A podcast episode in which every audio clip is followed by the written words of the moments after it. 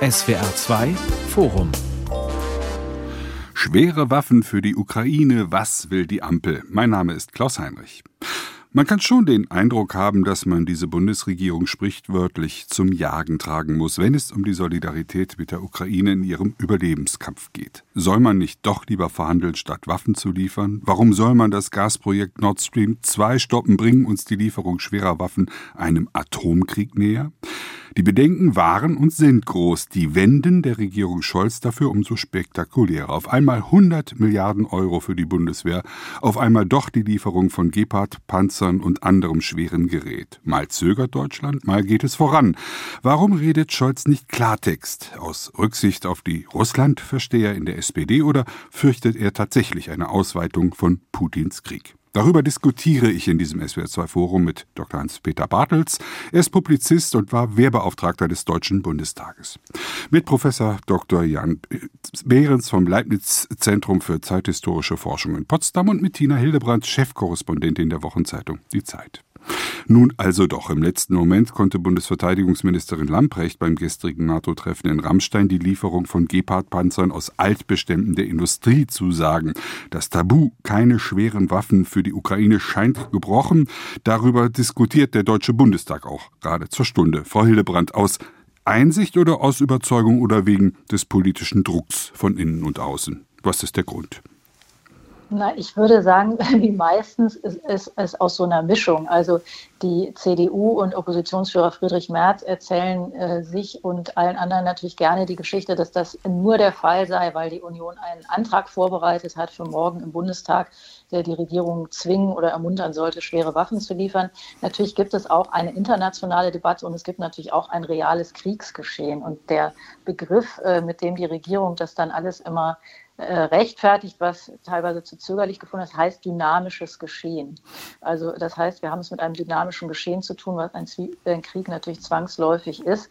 Und es gibt eben auch eine internationale Debatte und die, es gibt ein, mehrere sozusagen Devisen oder Grundsätze des Kanzlers und äh, einer ist eben, Deutschland handelt immer abgestimmt, handelt immer wie die anderen, aber nie als erstes.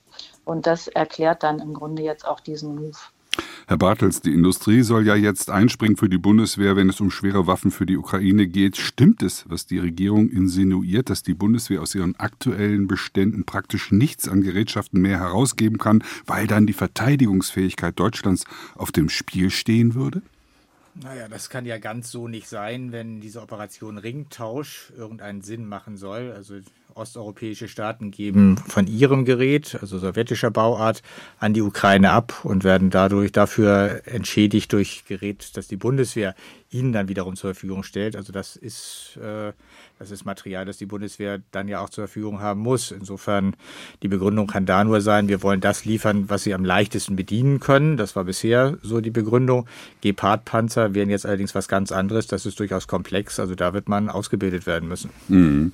Olaf Scholz ist ja jemand, der gerne Führung anbietet. Und genau das vermissen ja viele bei seinem lavierenden Stil, seit er Bundeskanzler ist. Das haben wir bei der Corona-Politik gemerkt, als er sich scheute, die Frage zur, der Impfpflicht zur Koalitionsfrage zu machen. Und wir erleben es immer wieder in der Ukraine-Frage. Herr Behrens, ist das ein vorsichtiges Herantasten, also die Fortführung jenes scheinbar so na, Post-Macho-Führungsstil, den wir bei Angela Merkel kennengelernt haben? Oder ist das einfach auch ein bisschen Unsicherheit bei Olaf Scholz?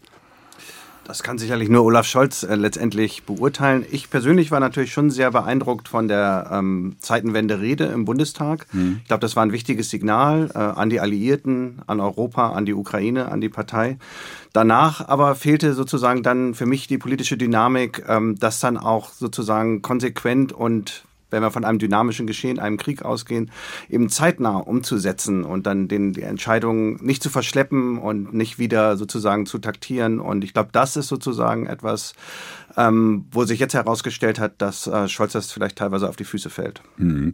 Die Kommunikation des Kanzlers ist zu zögerlich, zu passiv, finden viele. Frau Hildebrand, ist die Geheimniskrämerei nicht auch demokratiepolitisch ein bisschen problematisch? Er lässt sich ja nie so richtig in die Karten gucken. Das hat er möglicherweise von seiner Vorgängerin gelernt? Na, das weiß ich nicht. Ich glaube, also es, ich finde, es gibt da zwei Teile. Das eine, wenn man mal mit dem positiven Teil anfangen will, äh, pro Regierung, man muss einfach natürlich bedenken, dass dieses alles eine Situation ist, die wirklich komplett neu ist mhm. für diese Regierung, für das ganze Land. Nichts davon ist erlernt. Waffenlieferung, das ist überhaupt nicht gelernt, nicht geübt, wie man die liefert. Und wir gucken uns sozusagen im Moment ja alle so ein bisschen staunend dabei zu, wie wir ähm, in, in dieser Situation uns wiederfinden. Und auch die Regierung guckt sich zum Teil staunend dabei zu, wie sie nun äh, also Experten werden müssen für solche Fragen. Und das andere ist natürlich schon so eine spezifische Gelagertheit des Kanzlers, der eben ein großes Vergnügen daran hat, im Grunde sich ähm, Fragen oder Ansprüchen zu verweigern. Er würde wahrscheinlich sagen, ich springe nicht über die Stöckchen, die ihr mir hinhaltet. Ähm, ich glaube, es gibt aber ein grundsätzliches Missverständnis. Er hat die Vorstellung, ähm, es gibt Worte und Taten. Ich bin ein Mann der Taten. Die Worte sind eine schöne Sache, ist aber sozusagen B-Note. Und ich glaube, in einem Krieg ganz besonders, aber auch ohne Krieg, ist das ein absolutes Missverständnis. Die Kommunikation ist nicht etwas Zweites, sondern sie ist Teil des politischen Handelns, sie ist politisches Handeln selbst und insbesondere in so einer Geschichte ist sie sozusagen die zweite Seite der Medaille. Und deswegen ist es wirklich nicht nur einfach so eine ja, so eine Spezialangewohnheit von Olaf Scholz, hat sich ja schon das Wort scholzig durchgesetzt. Also es ist nicht nur eine Scholzigkeit, die einfach nur mal, so ist er nun mal, sondern es ist schon ein Problem. Hm. Wie ist denn die Außenwirkung der Debatte auf die westlichen Partner, Herr Bartels? Was denken die? Die, die NATO-Partner, aber auch die Ukraine. Gilt Deutschland jetzt als Wackelkandidat, als unsicherer Kantonist aufgrund dieser Kommunikationsstrategie? Ich glaube, vor allem unsere osteuropäischen Partner sind höchst beunruhigt, mhm. weil mit Blick auf die Geschichte äh, mögen sie das nicht so gerne, dass ein großes Deutschland einen eigenen Sonderweg geht, äh, möglicherweise auch denkt, dass man mit Russland äh, Vereinbarungen treffen kann äh, über den Kopf derer hinweg, die dazwischen liegen. Also man wünscht sich Deutschland so fest wie möglich an der Seite der mittel- und osteuropäischen Staaten und dann auch an der Seite der Ukraine. Und wenn es um Gefährdungen geht, äh, ist ja ein bisschen absurd, dass wir Angst vor dem Atomkrieg haben, aber unsere estnischen und polnischen Freunde, die viel näher dran sind, äh, nun gerade nicht. Also das höchste Risiko tragen die, äh, die am nächsten an Russland liegen. Und äh, von Deutschland wird Solidarität erwartet, wie übrigens wir sie ja über Jahrzehnte im Kalten Krieg, also in Westdeutschland durch die NATO bekommen haben. Worte sind Taten, hat Tina Hildebrand gerade gesagt. Wie wirken sich denn die Worte oder Nichtworte von Olaf Scholz auf Wladimir Putin aus? Oh ja, das ist natürlich schwierig. Ähm, wir können alle ja nicht in den Kopf von Wladimir Putin reinschauen. Das ist wahrscheinlich auch ein ziemlich dunkler Ort. Ähm, was wir wissen, ist natürlich, ähm, dass ähm, es, glaube ich, falsch ist, äh, das hat Herr Bartels ja auch schon angesprochen, wenn man sozusagen diese Narrative des Kremls dann wieder aufgreift, ähm, dass man sozusagen eben auf diese Drohung oder impliziten Drohungen mit Atomwaffen dann mit äh, einer, dem Schüren von Angst vor Atomkrieg äh, reagiert, sondern das sollte man geflissentlich ignorieren, denke ich und nicht allzu sehr sozusagen sich ähm, in der eigenen Rhetorik auch ähm, vom Kreml an der Nase herumführen lassen und auf diese deutschen Ängste noch weiter eingehen. Man ist gut zu beraten, da ein bisschen cooler zu bleiben. Also wenn man so Leute sieht wie die estnische Ministerpräsidentin, die ja kürzlich hier in Berlin war, ähm, dann sollte das vielleicht eher ein Vorbild sein für die deutsche politische Klasse. Nun hat er aber auch Gas abgestellt für die Polen und für die Bulgaren. Das ist sicherlich auch ein Augenzwinker in Richtung Deutschland, weil die Begründung waren, die würden nicht in Rubel zahlen. Deutschland weigert sich da auch. Kommt da der nächste Charaktertest für die Deutschen auf uns zu? Das kann gut sein. Also, mhm. und ich nehme an, die Regierung wird dankbar dafür sein, wenn der äh, Gasstopp nicht von uns ausgeht, sondern eben quasi objektiv einem aufgenötigt wird von Russland. Ob das technisch überhaupt geht, wird ja durchaus äh, diskutiert. Also man kann also die Gasförderung in Russland nicht einfach abstellen. Man kann es vielleicht abfackeln, aber das, das, das gäbe sozusagen gigantische äh, also Orgien von, von Verbrennung von, von, mhm. von Primärenergie. Also wenn die das nicht irgendwo anders hinleiten können, wird es schwierig, äh, Deutschland vom Netz zu nehmen. Deutschland ist der größte Kunde. Der Europahistoriker Karl Schlögel hat gestern bei einer Diskussionsveranstaltung in Potsdam von Putins Eskalationsdominanz gesprochen. Das heißt also, Putin hat das Spiel in der Hand. Das muss man umdrehen. Der ehemalige Botschafter Ischinger hat bei der gleichen Veranstaltung die früheren Festlegungen des Westens kritisiert etwa, dass die NATO nicht in den Krieg einsteigen werde.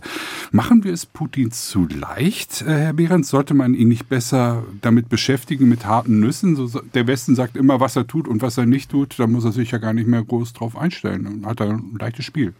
Naja, wenn wir zurückschauen, dann ist es ja erstmal so, dass die Situation nicht so komplett neu ist, aber dass wir lange ähm, uns dazu entschieden haben, sozusagen die Situation um die Ukraine herum und in Osteuropa zu ignorieren hier in Berlin und sozusagen unseren eigenen Glaubenssätzen festzuhalten. Das prominenteste Beispiel da war sicherlich äh, Nord Stream 2.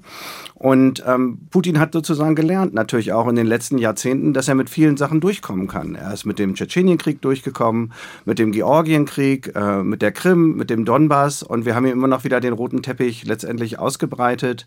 Wir sind ihm sehr weit entgegengekommen im Minsker Verhandlungsprozess auch, zu weit nach meiner Ansicht. Wir haben die Ukraine nie zu unserer Priorität gemacht. Und insofern ist hier ja auch ein ganz neuer Politikansatz und Politikwechsel nötig. Und ich glaube, das ist das, was Schlögel meint, äh, dass man sozusagen selber die Initiative ergreift ja. und nicht Putin immer die Initiative überlässt und dann sozusagen so ein bisschen unbeholfen reagiert. Das ist ja die Situation, in der wir eigentlich seit, äh, ja, seit, seit fast einem Jahrzehnt oder noch länger bereits drin sind. Da wäre doch der freiwillige Verzicht auf russisches Gas äh, eine Umkehrung des Spiels, Frau Hildebrand. Halten Sie es möglich, dass die Diskussion nochmal ernsthaft in Deutschland kommt?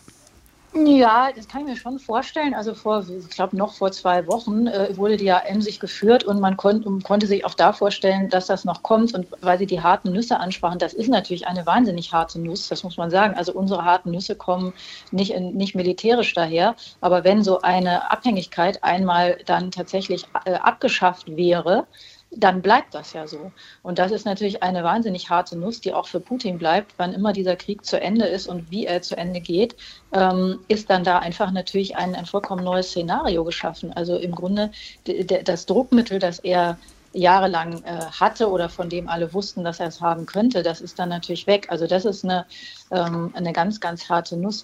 Ich wollte noch mal was zu der Angst sagen. Das ist natürlich eine wahnsinnig schwierige Gratwanderung auch für eine Regierung, dass die, denn ich glaube auch mit solchen Begriffen wie, wie Dritten Weltkrieg zu operieren, das ist, glaube ich, nicht wahnsinnig geschickt.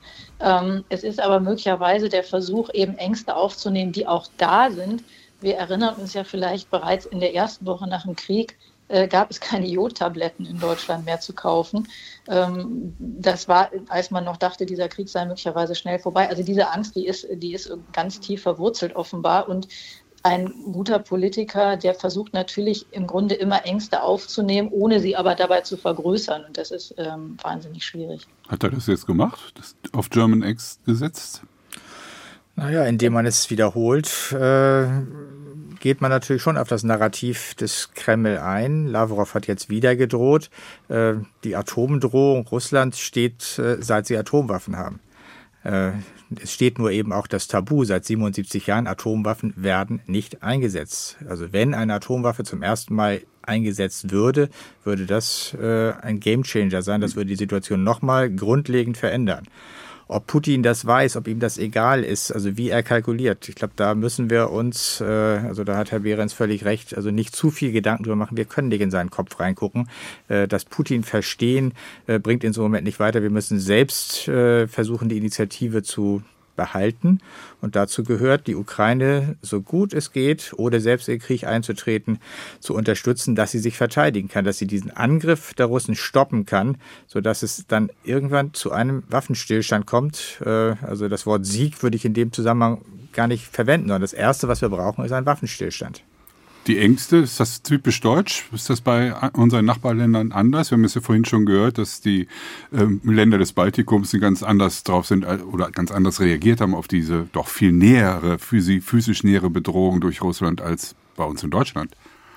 Ähm, ich glaube, dass meine polnischen Kolleginnen und Kollegen in Warschau, mit denen ich gerade geredet, geredet, habe, auch Angst haben vor dem Krieg und vor dieser Eskalation. Ich glaube aber, dass sie von Anfang an einen größeren Realitätssinn hatten, was den Umgang mit Russland äh, angeht und was den Umgang mit Putin angeht, was die Einschätzung Putins ähm, angeht. Und das ist, glaube ich, das, ähm, wo man den Unterschied zu Deutschland sehen muss. Also lässt man sich sozusagen von dieser Angst dominieren oder versucht man Putin Grenzen zu setzen, versucht man sich unabhängig zu machen von russischer Energie und so weiter, versucht man sich da abzukoppeln ähm, äh, von, den, von, den, von der früheren sowjetischen Infrastruktur. Das ist ja das, was ganz gezielt im Baltikum und in Polen geschehen ist und was hier eben nicht geschehen ist. Und das ist sozusagen dann eben auch kann man im Nachhinein jetzt ja deutlich sehen, die, die äh, bessere Politik gewesen. Was man aber auch sagen muss, ein Stück weit sozusagen verstehe ich dieses Argument mit den Ängsten. Ich finde aber auch wichtig, dass die Politik ehrlich ist zu den Bürgerinnen und Bürgern. Und äh, da müssen wir auch sehen, wir befinden uns zwar nicht juristisch im Kriegszustand mit Russland, aber wir befinden uns natürlich in einer sehr heftigen Auseinandersetzung, die auch militärische Elemente hat. Wir liefern ja Waffen, schwere Waffen, wir haben jetzt darüber geredet. Und dieser Krieg wird zurzeit in der Ukraine geführt, aber wenn wir irgendwas aus den letzten Jahren gelernt haben, dann ist es ja auch mal in Worst-Case-Szenarien zu denken. Und wir können in diesem Moment nicht sagen, dass dieser Krieg für alle Zeit nur in der Ukraine geführt werden wird. Er kann auch sozusagen auf andere Länder der NATO-Ostflanke überspringen. Und wir müssen anfangen, und ich glaube auch das meint Schlögel, wenn er sozusagen realistische Betrachtung Putins fordert, auch diese Worst-Case-Szenarien in unserem Kopf wieder zuzulassen und dann sozusagen darüber zu reden, was wären denn dann die rationalen Antworten auf solche Schläge der Russen. Schwere Waffen für die Ukraine, was will die Ampel? Das ist das Thema dieses SWR2-Forum. Hat sich nicht erledigt, äh, weil die Union sich jetzt dem Ampelantrag angeschlossen hat im Deutschen Bundestag, also nicht mit einem eigenen äh, Antrag vorgehen will, dass schwere Waffen geliefert werden sollen in der Ukraine. Hintergrund ist natürlich, dass die Lieferung von den Gepard-Panzern, die gestern angekündigt wurden bei dem Treffen in Rammstein. Aber das, die Frage bleibt natürlich schon, wie ist die Koalition drauf, speziell der Bundeskanzler. Druck bekam Olaf Scholz ja in den letzten Wochen von der Opposition, aber aus den eigenen Reihen. Die Reise der drei Ausschussvorsitzenden Strack-Zimmermann, Hofreiter und Roth nach Kiew. Frau Hildebrandt, war da nur eine Aktion, war das nur eine Aktion frustrierter Nichtminister oder repräsentieren die drei mit ihren dringenden Forderungen nach mehr praktischer Ausrüstung für die ukrainische Armee eine weit verbreitete Stimmung innerhalb der Ampelparteien bzw. Fraktionen? Naja, die, die, also man muss sagen, da, da sind die Gemengelagen ähm, komplex. Also erstmal ist es natürlich schon ein Ding, dass die Aus, also die Vorsitzenden von drei äh, extrem wichtigen Ausschüssen im Bundestag sich so äußern. Also das ist schon keine Kleinigkeit. Und in dieser Kombination entfaltet das natürlich nochmal ähm, andere Wirkkraft.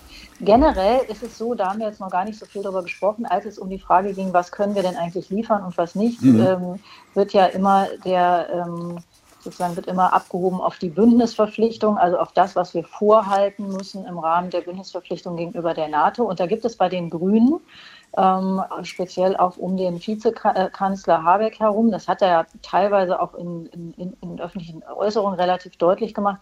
Gibt es schon die Betrachtung zu sagen, äh, die verteidigen auch unsere Werte, die Werte unserer Bündnisse, das sind ja westlichen Bündnisse und deswegen ist das auch unser Krieg und deswegen sollten wir auch Dinge, die wir im Rahmen des Bündnisses eigentlich für uns selber in Anführungszeichen brauchen, jetzt da einsetzen. Also das ist eine andere Haltung als die Haltung von Scholz. Der ist dieser Meinung eigentlich nicht. Da ist die FDP zum Beispiel ähm, näher bei Scholz, muss man sagen, was diesen Punkt angeht.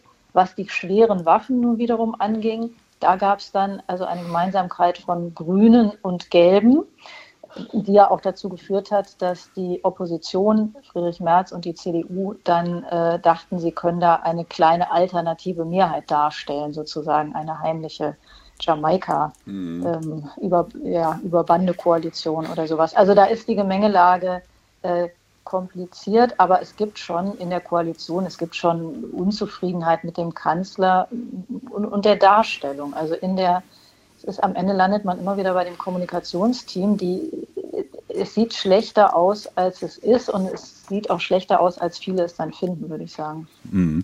Frau Baerbock ist heute im Deutschen Bundestag konkret geworden, Man hat ja sich immer wieder gefragt, welche Waffen und welche Munition liefert die Bundeswehr eigentlich? Ich darf mal zitieren, sie hat es gesagt, mehrere tausend Panzerfäuste, Flugabwehrraketen vom Typ Stinger, Strela-Fliegerfäuste, Munition in zweistelligen Millionenbereich, Bunkerfäuste, Maschinengewehre, Panzerabwehr, Richtminen, Handgranaten in sechsstelliger Zahl und Sprengladungen, Herr Bartels. Ist das was? Das ist besser als nichts und äh, für den Kampf um Kiew war es sicher entscheidend wichtig, dass man äh, etwa panzerbrechende Waffen aus dem Westen bekommen hat. jetzt nicht äh, nur von der Bundeswehr, sondern das haben unsere britischen Freunde genauso geliefert wie die amerikanischen. Äh, also da waren wir einer der Unterstützer mit äh, durchaus äh, substanzieller Hilfe. Äh, das war für die erste Phase hilfreich, aber schon in dieser ersten Phase hätte man natürlich sehen können, dass die, wenn dieser Krieg nicht zu Ende geht, äh, also wenn die Ukraine nicht zusammenbricht, dass äh, dann Russland weiter anrennen wird, auch an mhm. anderer Stelle, auch mit anderen äh, Strategien oder mit anderen Operationen wie jetzt im Donbass und äh, im freien Gelände nützen ihnen Panzerfäuste nichts. Also sozusagen da brauchen sie weitreichende Wirkmittel, also etwa Artillerie. Äh, die Russen haben ohne Ende davon. Die äh, Ukrainer sagen jedem, der es hören will, gebt uns mehr Artillerie. Das machen die Amerikaner, das machen auch unsere niederländischen Freunde übrigens. Die geben Panzerhaubitze 2000, die in Deutschland hergestellt wird, die die Bundeswehr auch hat, an äh, die Ukraine ab. Also das ist die Hilfe, die im Moment gebraucht wird. Insofern glaube ich, dass natürlich auch bei Deutschland, äh, bei Deutschlands Solidarität jetzt noch nicht das Ende der äh, Zusagen erreicht ist, sondern es wird wahrscheinlich wie bisher scheibchenweise auch weitere Zusagen geben, vielleicht auch in Richtung äh, Artillerie oder äh, andere Systeme also Schützenpanzer, die äh, sehr gefragt sind. Mhm. Das eine war ja der drohende Antrag aus Sicht der Koalition, drohende Antrag der CDU-CSU-Bundestagsfraktion zur Lieferung von schweren Waffen. Der zweite Teil, wo die Union gebraucht wird, ist ja, sind ja die 100 Milliarden für die, für die Bundeswehr. Nun hat die Union ja äh, auch gesagt, äh, wir sind nicht einfach äh, damit einverstanden, dass wir das, was ihr da vorschlagt, liebe Koalition, unterschreiben, sondern wir wollen einen Tilgungsplan sehen. Wir wollen gesichert wissen, dass äh, das Geld wirklich nur für die Bundeswehr äh, ausgegeben wird. Herr Behrens, kommt da noch eine böse Überraschung äh, für die Koalition, dass Friedrich Merz da mauert oder kann sich die Union das nicht leisten? Das weiß ich nicht, aber ich halte es sehr, ähm, für sehr wichtig, dass das tatsächlich als eine nationale Anstrengung begriffen wird. Wenn, wenn wir anschauen, diese Rüstungsprojekte, äh, modernen Rüstungsprojekte, die jetzt eingekauft werden, Systeme, das sind ja Sachen, die gehen ja über die vier Jahre Scholz, die wir jetzt wissen, hinaus. Und mhm. insofern ist es doch sehr sinnvoll, sozusagen hier auch die größte Oppositionspartei des Bundestags mit einzubeziehen und in einem Konsens ähm, sozusagen vorzugehen und, und sich dann zu einigen, welche Systeme schaffen wir an. Schaffen wir F-35 an oder nicht? Wie sieht das aus mit der nuklearen Teilhabe? Auch da wurde ja auf deutscher Seite lange rumgeeiert. Ich glaube, da sozusagen sollten alle Parteien doch eine klare Linie entwickeln und auch sich sozusagen im Bündnis ganz neu positionieren.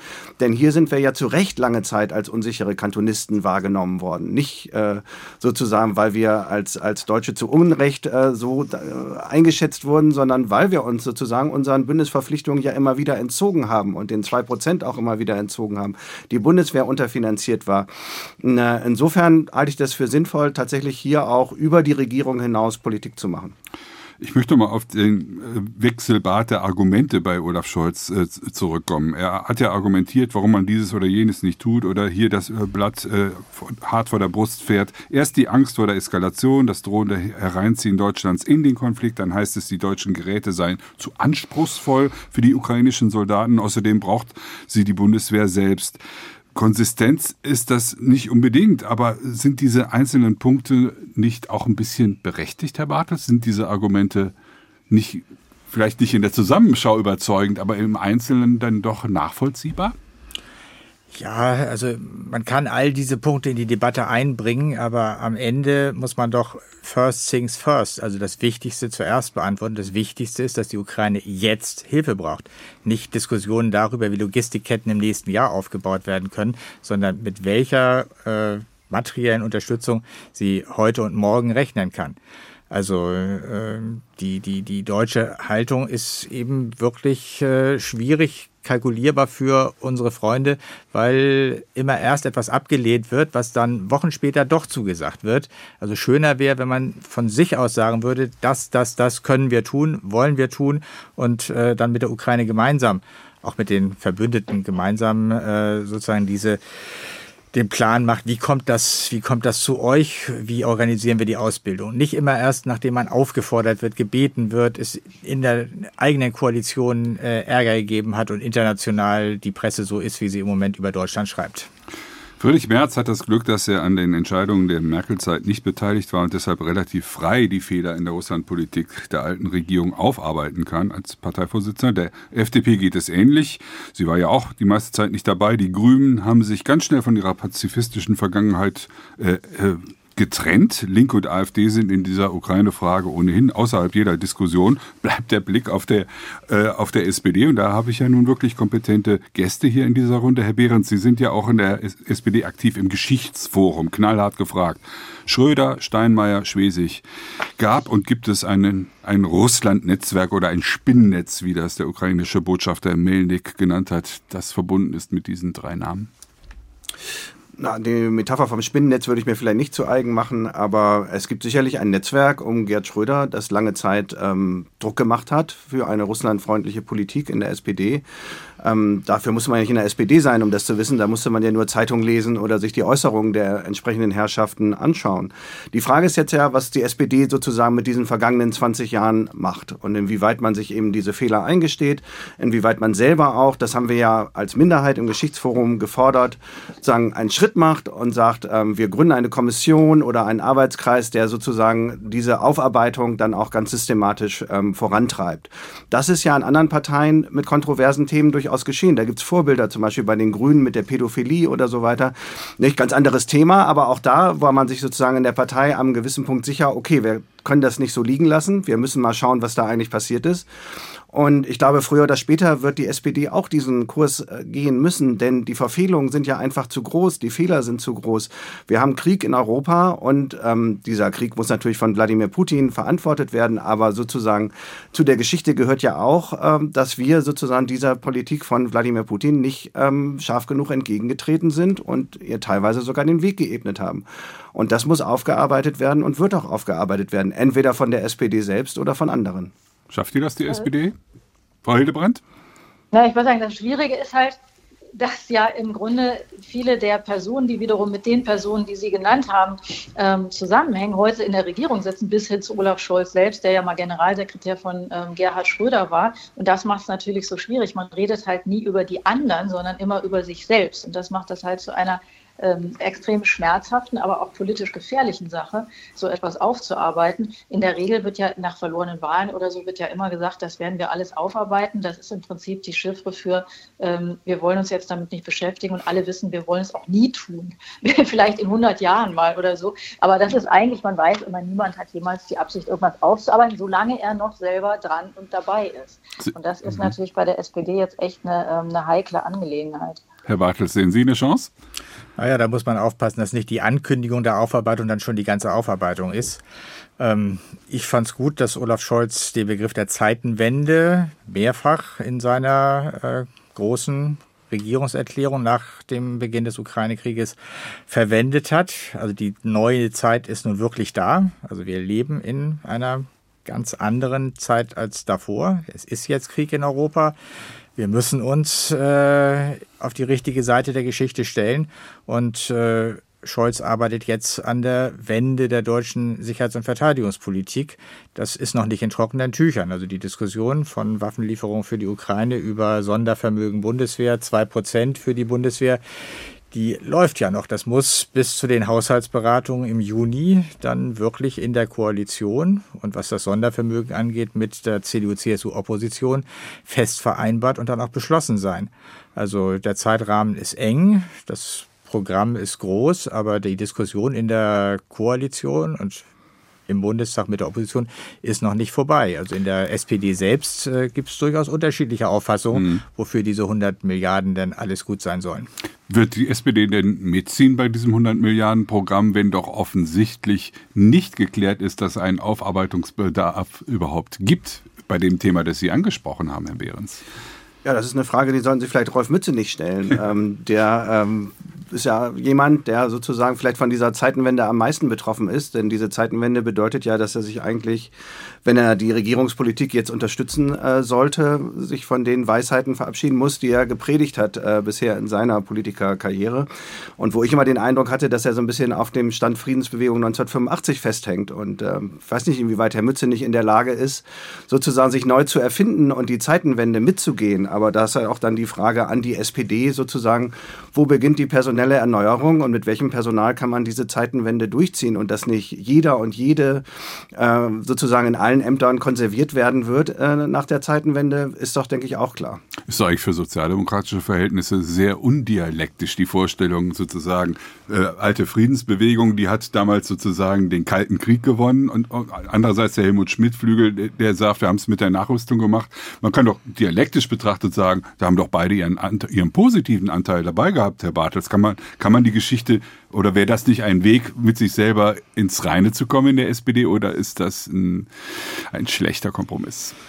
Ja, ich glaube, Helmut Schmidt hätte sich das anders gewünscht und Klar. wäre gern noch Bundeskanzler gewesen, als 1987 äh, der NATO-Doppelbeschluss dann tatsächlich äh, praktisch wurde. Und da man die vollständige Abrüstung der nuklearen Mittelstreckenwaffen zwischen den USA und Russland vertraglich vereinbart hatte, wäre das dann das Ergebnis seiner Nachrüstungspolitik gewesen. Die Friedensbewegung mag dabei eine Rolle gespielt haben, aber ich glaube nicht, dass sie den amerikanischen Präsidenten Reagan damals sehr beeindruckt hat, der dies, der dies verhandelt hat, auch Gorbatschow nicht.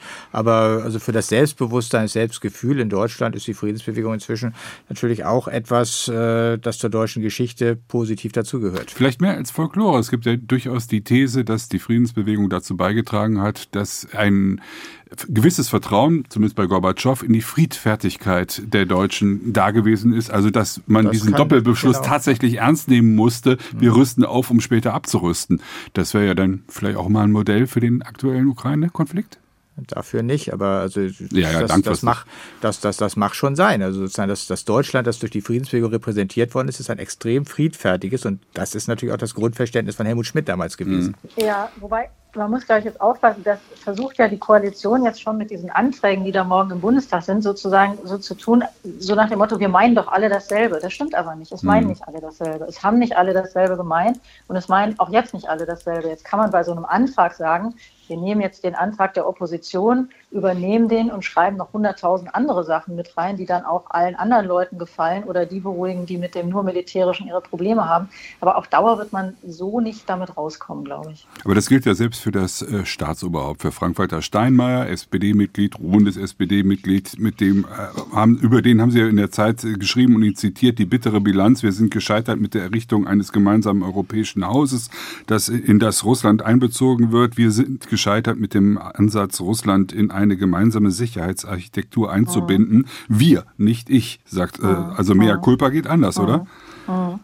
Ja, Wobei, man ist da nochmal, finde ich, an einem Punkt, den wir vorhin schon mal hatten, als Sie die, die SPD und die Verstrickung erwähnt haben. Mhm. Wir sehen ja immer, also sozusagen, wir betrachten die Sachen ja immer logischerweise von hinten, von, von, dem, von ihren letzten Zuständen. Also wir sehen den Putin von heute, wie er ist. Darauf hebt ja auch Frank-Walter Steinmeier ab, wenn er sagt, der Putin von 2002 der im Deutschen Bundestag für ein gemeinsames europäisches Haus geworben hat, ist nicht der von heute. Und ich glaube, so ist es auch ein bisschen bei den Leuten in der SPD. Es gab vermutlich eine Zeit, wo einige ähm, möglicherweise sogar zu Recht den Eindruck hatten, hier fallen Eigennutz und geschäftliche Interessen und übergeordnetes Interesse aufs Schönste zusammen. Da haben alle was davon. Und dann hat sich das aber doch abgekoppelt und an diesem übergeordneten Interesse konnten, glaube ich, wirklich mit gutem äh, Recht immer größere Zweifel entstehen und sind ja auch entstanden. Es ist ja nicht so, dass alle, äh, allen das jetzt erst einfällt. Äh, und irgendwann war es dann eigentlich kaum noch zu übersehen, spätestens ähm, ab 2014. Und ähm, da hat man dann schon die Augen sehr zugemacht vor diesen, ähm, vor diesen, sagen wir mal, Kollateral.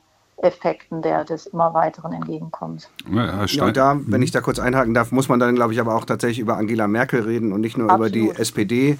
Ähm, Frau Merkel hat ja dieses Projekt Nord Stream 2 gnadenlos verteidigt, hat immer wieder darauf hingewiesen, das sei nur ein kommerzielles Projekt, hat auch die äh, polnischen, ähm, baltischen Einwände, die amerikanischen Einwände alle stets abgebügelt.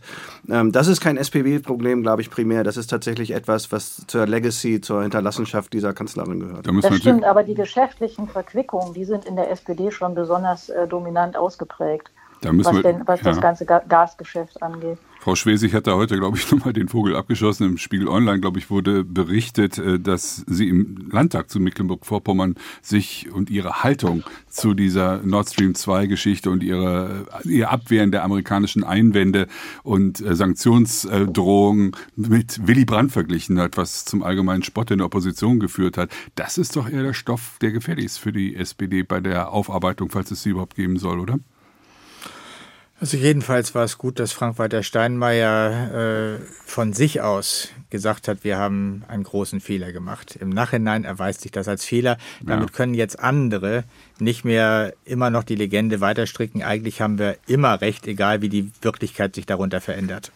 leider leider gibt es ja auch viele Mythen in der Partei über Willy Brandt. Nicht? Das ähm, mache ich mal ganz gerne im Geschichtsforum auch ähm, dass ich die Leute mal mit den Wahrheiten über Brand äh, konfrontiere, die gar nicht so bekannt sind in der SPD. Da hat man mehr so ein Bild äh, gepflegt von dem Brand der 1980er Jahre, der dann ja auch sich gegen den NATO-Doppelbeschluss positioniert hat und so weiter. Willy Brandt, bevor er zu den Ostvertragsverhandlungen nach Moskau gefahren ist, hat drei bis halb, dreieinhalb bis drei Prozent äh, des Bruttoinlandsprodukts für die Bundeswehr ausgegeben. Mehr als doppelt so viel wie jetzt. Genau. Und ähm, bevor er nach Moskau gefahren ist, die Bundeswehr um 35.000 Mann aufgestockt. Das heißt sozusagen, warum hat der Kreml damals damals 1970, 71, 72 mit Willy Brandt verhandelt, weil Willy Brandt kam als Chef der größten Armee in Westeuropa, die topmodern ausgestattet war und der sozusagen damit auch in der russischen Sichtweise, die nun mal auf solche Dinge schaut, ob uns das passt oder nicht, etwas darstellte. Und ähm, das hat man sozusagen auch vergessen, sozusagen diese Logiken des Kalten Krieges, diese auch Realitäten des Kalten Krieges, unter denen Brandt operiert hat. Und da heißt es immer nur, Willy Brandt war für Abrüstung. Selbstverständlich war Willy Brandt für Abrüstung. Willy Brandt wusste aber auch ganz genau, dass das Gewicht sozusagen der Bundesrepublik Deutschland in Moskau und übrigens auch in Washington nur deshalb zu dieser Zeit so groß war, weil wir sozusagen sicherheitspolitisch auch etwas dargestellt haben, was wir heute nicht mehr darstellen. Versteht die SPD teilweise ihren alten Ehrenvorsitzenden nicht richtig? Wird Brandt falsch interpretiert? Ja, also ihn nur als äh, Friedensfürsten und Abrüster zu interpretieren, ist sicher falsch. Mhm. Äh, die größte wenn man das so nennen will, Aufrüstung in der Geschichte der, also Westdeutschlands nach der Wiederbewaffnung ist in der Zeit der sozialliberalen Koalition von Brandt und Schmidt erfolgt. Vieles von dem, was die Bundeswehr heute noch benutzt, also vom Tornado, der jetzt endlich ausgefasst wird, über schwere Transporthubschrauber, den Marder, den Leoparden, das alles ist damals bestellt worden und eingeführt worden in die Bundeswehr. Also das ist ja gar nicht ganz neues Material, aber es, es, es war sozusagen damals das modernste, was man überhaupt haben konnte und ist bis heute etwas, was jedenfalls so ist, dass die Ukraine sagt, hätten wir gern. Vielleicht ist ja auch eine Generationenfrage. Die These gibt es ja auch bei der SPD, dass sozusagen die Altvorderen, die noch aus der Friedensbewegung kommen, anders drüber denken über die Fragen von Krieg, Frieden, überhaupt über Sicherheitspolitik und Verteidigungspolitik als etwas, die etwas pragmatischeren Jüngeren. Können Sie sich das vorstellen, dass da ein anderer weht? Man wird, tut ja immer so, als wenn die 50 Jusos im Deutschen Bundestag automatisch links. Das ist ja überhaupt nicht gesagt, oder? Links heißt ja auch nicht, dass man für Putin sein sollte. Sozusagen. Das, ist mein, äh, nicht mein Verständnis von mhm. links jedenfalls, sondern man sollte für eine progressive Politik sein, die sozusagen auch die Freiheit äh, Europas im Auge hat. Für mich ist das noch ein bisschen eine Blackbox, die neue Fraktion, muss ich sagen. Da gibt es viele neue Gesichter, ähm, die ich nicht kenne. Ich war ein bisschen enttäuscht, ehrlich gesagt, von Herrn Kühnert, äh, der ja auch dann noch eine Woche vor Kriegsbeginn meinte, Nord Stream 2 verteidigen zu müssen. Aber vielleicht ist Herr Kühnert ja auch gar nicht so typisch für diese junge Abgeordnetengeneration, wie man meinen könnte könnte man meinen. Blicken wir mal zusammen. Wir haben jetzt geguckt auf die, auf die SPD als äh, große Trägerin von, von friedenspolitischen Vorstellungen, die auch stark dieses Land geprägt hat, auch mit ihren Kanzlern und die, mit diese sehr disparate Diskussion besonders hat im Moment, anders als vielleicht die anderen Parteien, jedenfalls sichtbarer als die anderen Parteien. Lassen Sie uns in den letzten fünf, sechs Minuten dieses SWR2-Forum gucken. Was wird denn in nächster Zeit werden? Wir haben in Frankreich eine Präsidentschaftswahl gehabt, äh, die äh, das Schlimmste nicht hat vorkommen lassen, was den Zusammenhalt der Europäischen Union und der NATO möglicherweise gefährdet hätte und möglicherweise auch das Schicksal der Ukraine besiegelt hätte, ist anders gekommen. Es ist der Pro-Europäer Macron wiedergewählt worden. Wird er jetzt die Führung im Westen übernehmen, im nicht-amerikanischen Westen, oder wird Olaf Scholz versuchen, dieses berühmte französische, deutsch-französische Tandem wiederzubeleben, um Europa in die Zukunft zu führen, auch in sicherheitspolitischer Hinsicht? Also natürlich wird Deutschland und mit dem Kanzler an der Spitze seine Position als größte Wirtschaftsmacht in Europa, auch bevölkerungsreichstes Land in Europa, zweitgrößtes Land in der NATO, viertstärkste Volkswirtschaft der Welt, jetzt stärker zur Geltung bringen müssen. Also in dieser berühmten, inzwischen legendär gewordenen Regierungserklärung, drei Tage nach dem Beginn des Ukraine-Krieges, hat äh, Olaf Scholz selbst äh, die Formel benutzt, es würde in Zukunft auf Größe und Bedeutung Deutschlands mehr ankommen. Also, dass ein sozialdemokratischer Kanzler Größe und Bedeutung dieses Landes selbst thematisiert und sich nicht immer von außen sagen lässt, ihr könnt doch eigentlich viel mehr, warum macht ihr nicht? Das ist ja, ist ja, ist ja ein starker Anfang. Also sozusagen, mhm. wir wünschen uns natürlich, dass das jetzt äh, auch zu Führung in Europa, Führung im Westen gemeinsam mit den französischen Freunden, mit den Briten, die ja nicht aus der NATO verschwunden sind, die nicht aus Europa verschwunden sind, nur aus der EU und natürlich mit den Amerikanern führt. Ja, Frau, mhm. Wobei, so mhm. ganz einfach, also ich, ich bin gespannt, ähm, ich glaube, so ganz leicht wird er es nicht haben. Sie hatten ja gefragt, ob Macron jetzt die Führung übernimmt. Ja. Ich kann mir das gut vorstellen, dass er das tut. Ähm, es haben sich ja jetzt insofern die Vorzeichen auch verändert. 16 Jahre lang war Angela Merkel die Frau, die immer alle am längsten kannte, die immer schon da gewesen war. Ähm, jetzt, das ist Macron jetzt nicht, aber er ist jetzt der, der schon da war, der viele kennt. Und Olaf Scholz ist der Neue, der in einer vollkommen veränderten Situation jetzt auch agieren muss. Also ähm, die Führung zu übernehmen, äh, wird ihm da, glaube ich, äh, ganz schön schwer fallen. Muss er ja auch gar nicht. Also es reicht ja, wenn es, ähm, wenn es sozusagen ein, ein geschicktes Ineinander oder Miteinander gibt. Und ähm, er hat ja immerhin, er hat ja ein enormes Selbstbewusstsein, unser Kanzler. Also er ist, äh, hat wahrscheinlich kein Problem oder glaubt nicht, er müsse sich da irgendwie größer machen oder komme zu kurz hinter Macron. Das ist eigentlich ja gar keine so schlechte Voraussetzung. Aber faktisch kann ich mir schon vorstellen, dass die Aktivitäten eher jetzt vom französischen Präsidenten ausgehen. Und wenn wir mal ganz ehrlich sind, sozusagen, ich glaube, in den letzten Wochen und Monaten und zum Glück, muss ich sagen, und mit großer Professionalität haben uns die Amerikaner gezeigt, was Führung ist in Europa, in der Weltpolitik, in der Russlandpolitik, in der Ukraine-Frage. Da ist, glaube ich, mit großem Bedacht, aber auch mit großer Härte äh, gehandelt worden. Und man kann nur froh sein, dass man so eine professionelle Administration hat wie Biden, wie Blinken. Ähm, das hat mich stark beeindruckt, ehrlich gesagt, wie professionell auch da die NATO, Deutschland, äh, Frankreich alle mit einbezogen worden sind. Wie man auch noch versucht hat, mit Putin zu reden. Also Biden hat sich ja auch noch zu diesem Gipfel äh, hinreißen lassen. Und ähm, dann aber auch sozusagen in dem Moment, als die Russen sich für den Krieg entschieden haben, sich entschieden hat, sich ganz klar auf die ukrainische Seite zu stellen und auch Druck aufzubauen, dass der Rest des Westens das auch tut. Und das ist, glaube ich, ähm, eigentlich das, was man aus den letzten Wochen mitnehmen kann, wenn man über Führung redet. Alle Kriege enden früher oder später mit Verhandlungen und mit einer Vereinbarung, in welcher Form auch immer. Äh, sollte Europa, wenn es denn endlich zu einem Ende dieses fürchterlichen Krieges kommen sollte, mitverhandeln oder sollte man das den Russen, den Ukrainern, gegebenenfalls den Amerikanern überlassen. Nein, Europa wird da schon eine Rolle spielen müssen, wenn es zu Verhandlungen kommt. Äh, alle Kriege enden mit Verhandlungen, äh, ist nicht das, was die Geschichte äh, für uns bereithält. Es gibt auch Kriege, die mit der Vernichtung des Angegriffenen enden. Wir haben das im Zweiten Weltkrieg erlebt. Ja, eine Kapitulation selbst, kann das ja auch sein, natürlich. Deutschland selbst war der Aggressor, ja. also da gibt's dann mhm. nichts mehr zu verhandeln. Insofern, wir können nur hoffen, dass die Ukraine sich so lang wie möglich verteidigen kann und es bevor Schlimmeres passiert, ein Waffenstillstand an Verhandlungen ermöglicht. Na, als Historiker bin ich da ja moderat optimistisch, weil die Russen haben sich ja schon öfter in äh, Kriegen verkalkuliert. Und wenn man sozusagen die Ergebnisse des Krimkriegs anschaut oder des äh, russisch-japanischen Kriegs von 1905 äh, oder auch des Ersten Weltkriegs, dann können diese sozusagen nicht erfolgreich geführten Kriege oft auch in Russland zu Veränderungen und politischen Reformen führen. Und vielleicht können wir da auch noch eine positive Überraschung überlegen. Sie rechnen mit Revolution? Mit Putsch. Mit Putsch in Russland. Na, ich würde da jetzt nicht drauf wetten, aber ähm, ich rechne auf jeden Fall mit Veränderung. Ich glaube auch, dass das System Putin an sein Ende kommt und dass es sozusagen dieser Krieg ja auch zeigt und die schlechte Performance der russischen Armee, dass sozusagen ähm, dieses System gewisserweise auch auf tönernen Füßen steht. Frau Hildebrand, Sie werden das letzte Wort haben, bevor ich diese Sendung beenden äh, werde. Was äh, glauben Sie denn, wird Deutschland und Frankreich an der Seite von bei, bei Verhandlungen dabei sein, weil sie vielleicht sogar als Garantiemacht gebraucht werden? Würden? Ja, sowas in der Art. Mhm. Also ähm, Olaf Scholz hat das ja gesagt, das ist, glaube ich auch völlig richtig. Es kann ja niemand für die Ukraine verhandeln oder ja. an ihrer Stelle gar. Aber man kann das natürlich absichern, sozusagen, äh, also nicht als Notar oder so, sondern als, als ein, ein, ein Schutzgeber. Und ähm, in, in der Hinsicht, glaube ich, werden wird die EU sicher eine Rolle spielen müssen und wollen. Hm, das war das SWR2-Forum mit dem Thema schwere Waffen für die Ukraine. Was will die Ampel? In der nächsten Woche werden wir an dieser Stelle diskutieren über die neue Weltordnung, wie die denn aussieht, wenn dieser Krieg endlich mal vorbei ist und sich neu ruckelt, wie das Verhältnis zwischen Westen, Osten, Autokratien, Demokratien sein wird. Das war aber jedenfalls das Forum heute und diskutiert haben Dr. Hans-Peter Bartels, er ist Publizist und war Wehrbeauftragter des Deutschen Bundestages.